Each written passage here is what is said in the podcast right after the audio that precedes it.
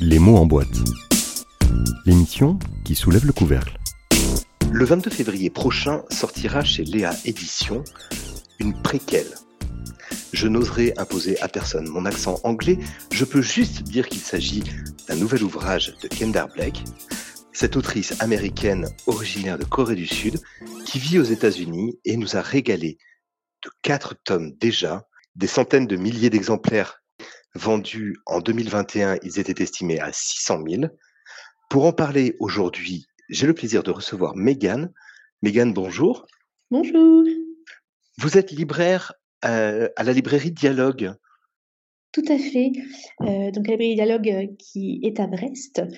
Et je suis libraire depuis donc un peu plus de 4 ans maintenant, depuis septembre 2019, donc dans les rayons des littératures de l'imaginaire, donc à la fois en adultes et en jeunes adultes les littératures de l'imaginaire, c'est un euh, domaine de prédilection que vous avez depuis, depuis longtemps?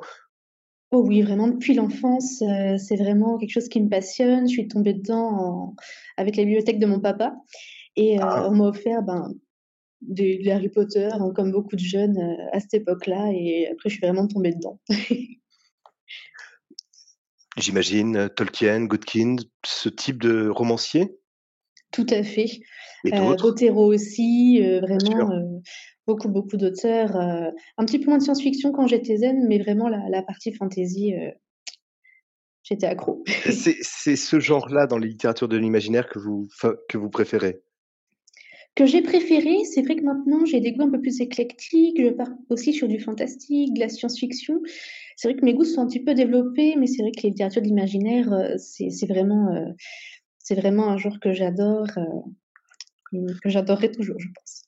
Alors, cette fameuse saga, quatre tomes déjà, euh, je me lance Three Dark Crowns euh, par Kendar Black, traduit en français par Hermine Aymon aux éditions Léa.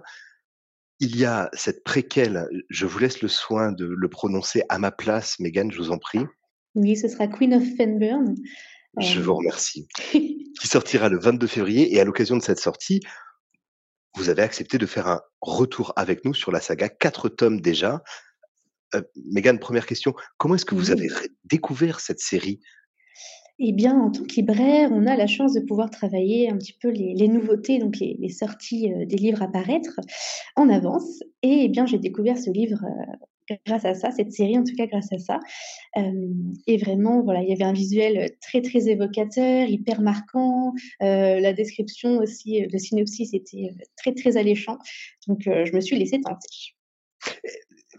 À la lecture du premier tome, qu'est-ce qui vous a emballé dans l'aventure, dans l'histoire, dans, dans la narration?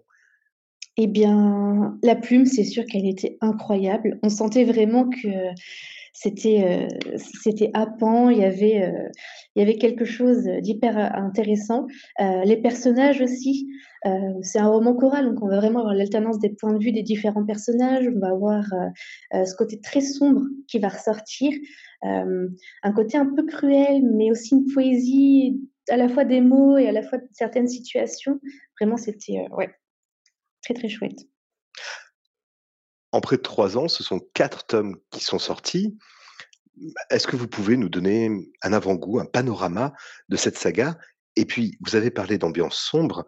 Euh, il mmh faudra qu'on évoque ce terme, cette dénomination de dark fantasy. Mais tout d'abord, euh, l'histoire de euh, TDC, je vais l'appeler ainsi, l'histoire de TDC, quelle est-elle? Alors, on commence, en fait, on est sur l'île de Fenbird. chaque reine donne naissance à trois héritières, trois filles, et ces trois filles vont devoir s'affronter pour la couronne. donc, ces trois sœurs sont en général séparées à leurs six ans et sont envoyées dans différents clans. Chacune est porteuse d'un pouvoir différent.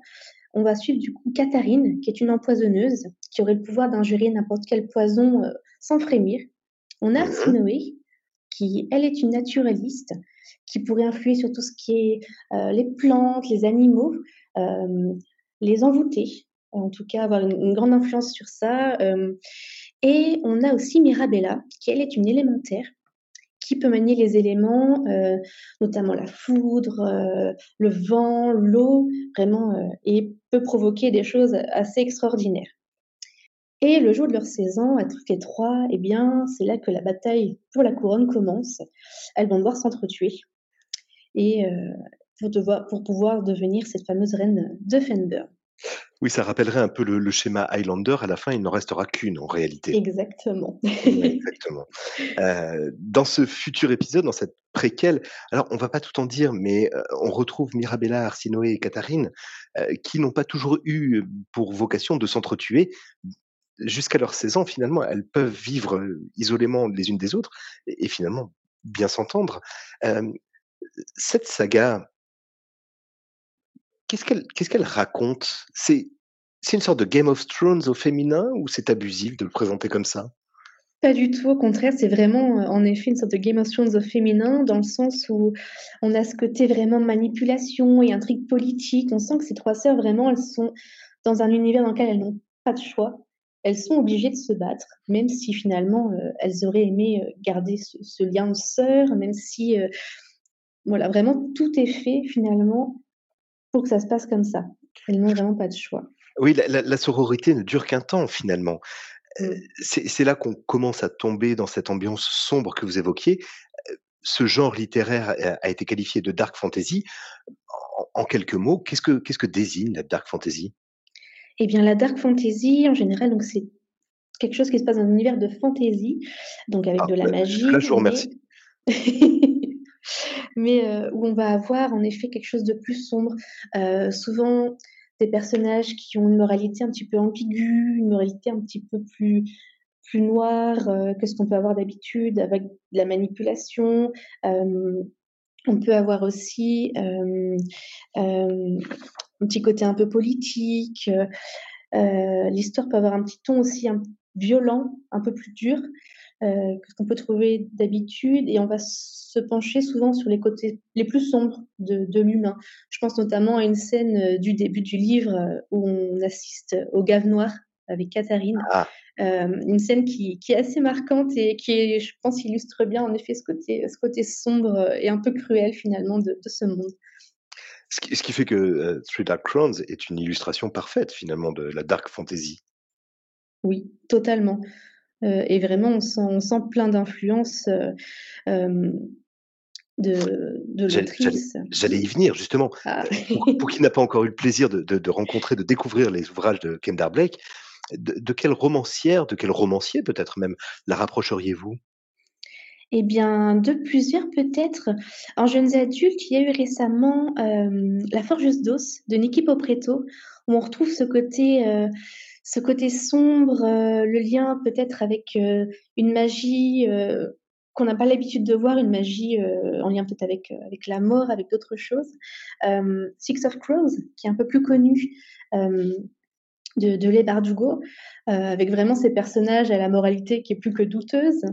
je pense aussi à Vampiria, un autre registre aussi, mais où on a également ce, côté, ce côté plus sombre, les personnages qui sont plus cruels.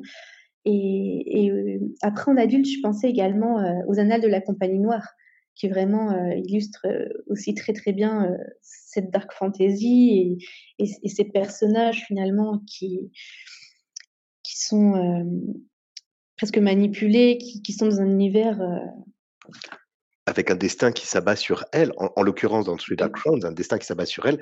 Elles ont un an pour s'entretuer. C'est un affrontement à mort il faut qu'il n'y en ait plus qu'une. C'est terrifiant comme projet quand on y pense de programmer des sœurs à s'entretuer. Exactement, c'est terrifiant. On a un petit côté un peu combat gladiateur finalement et, et les clans sont presque là juste pour regarder. Leur propre peuple finalement veulent ça et c'est assez terrible finalement quand on y pense. En tant que libraire, vous avez vu ce genre se développer, l'intérêt du lectorat grandir pour des récits sombres de cette envergure? Quand j'étais jeune, on lisait Stephen King parce que ça faisait peur.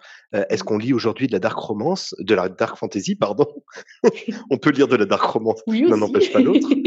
Est-ce qu'on lit de la dark fantasy euh, dans cette perspective? Est-ce qu'il y a une vraie tendance éditoriale?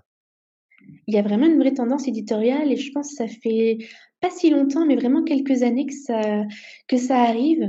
On sent vraiment euh, cette envie finalement de partir d'un côté plus sombre. Je pense que tout ce qui était un petit peu la fantaisie un peu plus classique, où vraiment on, a ces codes euh, d'un héros qui est bon, qui va se battre contre le mal, et bien je pense qu'on en a fait un petit peu le tour. Et maintenant, on a envie d'avoir quelque chose d'un petit peu plus réaliste, peut-être finalement, euh, pour montrer des personnages qui nous ressemblent peut-être un peu plus, qui ont ces choix à faire, qui ne sont ni bons ni mauvais, mais voilà, qui, vont devoir survivre dans le monde dans lequel ils sont. Euh, et c'est hyper intéressant. On, pourrait ancrer ou aller jusqu'à ancrer, je pensais à Hunger Games dans ce mmh genre de dark fantasy. On pourrait presque dans le sens où on a quand même ce côté compétition, un petit peu de manipulation, parce que le gouvernement est, et voilà. Et c'est vrai qu'il y a pas mal d'éléments. En effet, on pourrait, on pourrait presque le qualifier même de dark science-fiction finalement. Oula. Pourquoi pas? Nous avons créé un genre. Je me propose de déposer la marque, Megan. Allez. Chez Kender Blake, il y a des, sources, euh, des influences qui sont manifestes à travers l'œuvre, des auteurs que l'on retrouve, des autrices que l'on retrouve, euh, des thématiques spécifiques qu'elle a redéveloppées, des choses qui vous ont marqué, vous, lectrice? Eh bien, vous en parliez tout à l'heure, mais c'est vrai que Stephen King, on sent vraiment qu'elle a eu une influence assez forte euh, euh, à la fois dans la construction, je pense, de son œuvre, à la fois par euh, euh, cet aspect sombre, un peu fantastique. On sent vraiment qu'elle qu'elle était inspirée par ça. Peut-être aussi par Lovecraft, pour le côté un, petit peu ah! plus, un peu plus violent, parfois presque horrifique. On, sent vraiment qu'il y, a, qu'il y a une veine très importante. Et ouais, vraiment, c'était surtout ces deux-là que, que je ressentais. Oh, on, va rassurer les, auditrices auditeurs. il y a moins de monstres chez Kender Black qu'il n'y en a chez Lovecraft, bien que chez Lovecraft, on les voit rarement, qui plus est. Exactement, il y en a bien moins et heureusement, mais c'est vrai que. La lecture de Kender Black ne rend pas fou, contrairement à celle de Lovecraft, paraît-il. demain, dans quelques jours, vous allez enfin avoir dans les mains la préquelle Queens of Fenbirn. J'ai presque réussi. Tout à fait. Comment est-ce que vous le présenterez à une lectrice, à un lecteur qui, voyant la couverture, hésiterait. je ne vous propose pas de faire de la vente forcée, mais comment raconter cette préquelle? Comment aborder et convaincre un lecteur, lectrice que cette œuvre est à découvrir?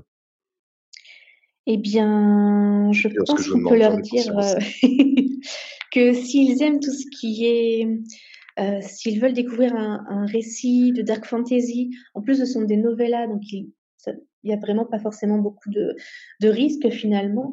Euh, découvrir un récit vraiment euh, qui est happant, qui est prenant, euh, où il y a beaucoup de rebondissements, du suspense, où on va suivre des personnages qui sont vraiment flamboyants, et avec une traduction vraiment qui est de qualité, eh bien, ils peuvent vraiment complètement foncer, en tout cas vraiment pour les amateurs de, de cette dark fantasy, avec cette magie sombre et originale si je comprends bien, les lecteurs de Choupi et des bisounours sont, eux, en revanche, peut-être à, alerter. À alerter un peu plus, en effet. On peut être un petit lecteur sensible s'abstenir dans ce cas-là. Mégane, je vous remercie beaucoup du temps que vous avez passé avec nous. Je rappelle, vous nous avez présenté cette quadrilogie, mais je ne suis pas certain que le terme existe, Three Dark Crowns, avec la sortie de la préquelle Queens of Fenbirn chez Léa Éditions. Euh, j'imagine que vous allez vous ruer dès que l'on aura achevé ce podcast sur ce quatrième, sur ce cinquième tome, pardon. Oh oui, j'ai hâte que ça sorte pour découvrir un petit peu toutes ces novellas et, et ce qu'elles nous réservent. Merci beaucoup, Megan. Passez une excellente fin de journée et merci d'avoir répondu à nos questions. Merci à vous aussi. Très belle journée. Au revoir. Au revoir.